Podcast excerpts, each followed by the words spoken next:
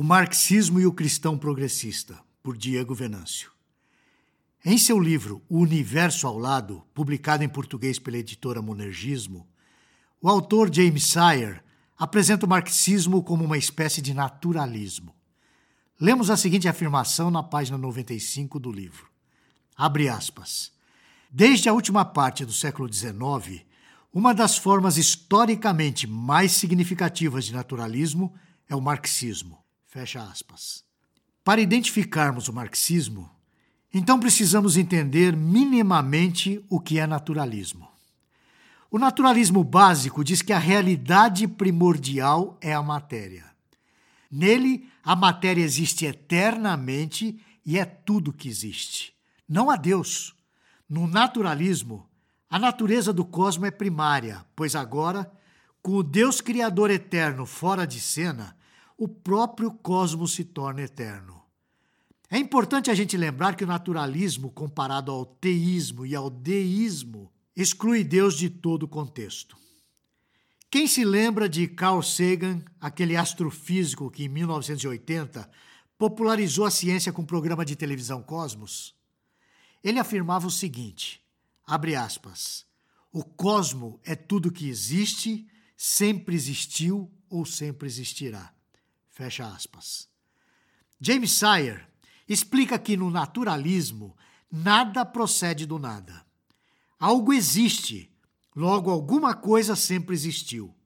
Esse algo, porém, dizem os naturalistas, não é um criador transcendente, mas a própria matéria do cosmo. Segundo esses naturalistas, de alguma forma, toda a matéria do universo sempre existiu. Em suma, Dá para perceber que o naturalismo tirou o Deus Criador de todo o contexto da existência. Não se pode olhar para o marxismo apenas como uma filosofia inocente de quem traz para si uma visão superpiedosa. Não! O marxismo tem uma visão muito particular e totalmente oposta à visão cristã, embora hoje em dia alguns cristãos tentem harmonizá-la de alguma forma. É difícil fazer uma análise rápida do marxismo, pois há muitos tipos diferentes de marxistas. Na teoria, o marxismo deve beneficiar a classe trabalhadora e permitir que ela obtenha o controle econômico da sua própria vida. Porém, na realidade, a rigidez burocrática da vida sob o comunismo levou à estagnação econômica e à perda da liberdade pessoal. Karl Marx em um dos seus primeiros ensaios, diz com clareza, abre aspas, o homem é o ser supremo para o homem, fecha aspas. É desse tema humanista que Marx deduz o imperativo revolucionário, que é o de, abre aspas, subverter todas as relações em que o homem é um ser humilhado, escravizado, abandonado, desprezível. Fecha aspas. O que o marxismo não considera é que para o cristão, em Deus se encontra o começo e o fim de todas as coisas. Jesus diz que ele é o Alfa e o Ômega, o princípio e o fim de tudo. Se Deus não existe, de onde vem essa ideia de amor ao próximo, de cuidado com a classe trabalhadora ou qualquer outra coisa desse tipo? Como o cosmo poderia gerar qualquer noção de ética, tendo em vista que somos apenas um monte de moléculas em transição? Se formos minimamente lógicos, o marxismo é um mar de incoerências. São muitas as influências de Marx. Entender esse processo é escavar cada vez mais fundo o ateísmo que o influenciou.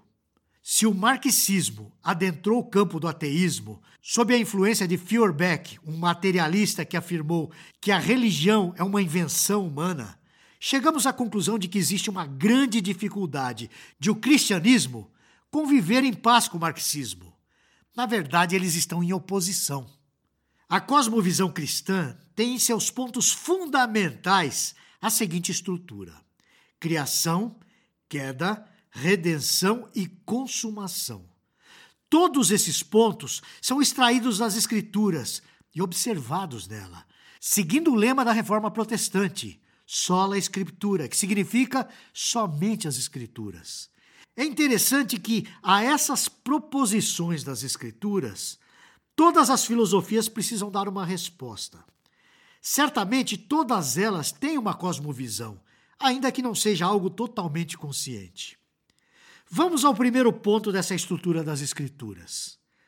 Para o cristianismo, o mundo passa a existir pela decisão e vontade do Deus Criador, apontado pelas Escrituras. Todas as coisas vêm à existência somente pela sua vontade. Já o marxismo pega emprestado a visão naturalista de que tudo é somente matéria, não existindo um Deus Criador. Logo, tudo surge do nada. O próprio darwinismo surge como um apoio à cosmovisão marxista, uma tentativa de explicar a existência do homem. Para conformar o marxismo ao cristianismo, muitos cristãos progressistas abraçam o que chamamos de deísmo, ou seja, um Deus criou todas as coisas, sim, mas esse Deus é totalmente transcendente. Ele apenas deu corda no relógio, criou as leis do universo e deixou todas as coisas por si mesmas. Dessa tentativa de harmonizar o marxismo ao cristianismo é que nasce o teísmo aberto, que conta com muitos profetas, entre aspas, hoje em dia. Esse teísmo aberto se transmuta em teologia da missão integral, um bonito nome que tenta, entre aspas, corrigir aquilo que estava faltando no cristianismo, em termos de socorro humano, como se o evangelho não fosse completo o suficiente para resgatar uma pessoa de toda a sua desgraça, incluindo a desgraça que ainda nos cerca aqui nesse mundo. Os adeptos do cristianismo mais marxismo, que é igual a teísmo aberto, nada mais são do que teólogos ou adeptos da teologia liberal que desfazem das Escrituras como palavra de Deus inerrante, completa e eficaz para a salvação do homem perdido. Perceberam como o assunto é complexo? Examinando o segundo ponto da estrutura das Escrituras, vemos que o problema do mal no mundo para o cristão se dá por meio da queda. Essa queda é um evento específico, onde a desobediência do primeiro casal trouxe implicações cósmicas.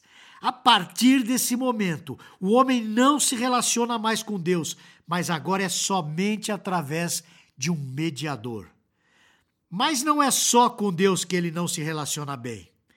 Ele também não se relaciona bem consigo mesmo, pois percebe que está nu. Ele também não se relaciona bem com seu próximo, porque eles se escondem um dos outros. Assim nasce o pecado, o maior mal. Já o marxismo entende que o maior mal é o que origina todos os outros males. É o capital. O dinheiro, na visão de Karl Marx. Esse é o grande problema. No entendimento cristão, o pecado corrompe o homem. Esse não sabe mais lidar com o dinheiro sem tratá-lo como um Deus. O marxista entende que o homem é bom, mas o meio corrompe o homem. Para ele, o grande mal da sociedade está nas relações desiguais. O terceiro ponto da estrutura das Escrituras, como disse há pouco, é a redenção. A redenção do cristão é a obra de Cristo, o Deus encarnado que vive entre nós, o que não se contamina com o pecado, o que se deixa matar numa cruz, levando sobre si os nossos pecados.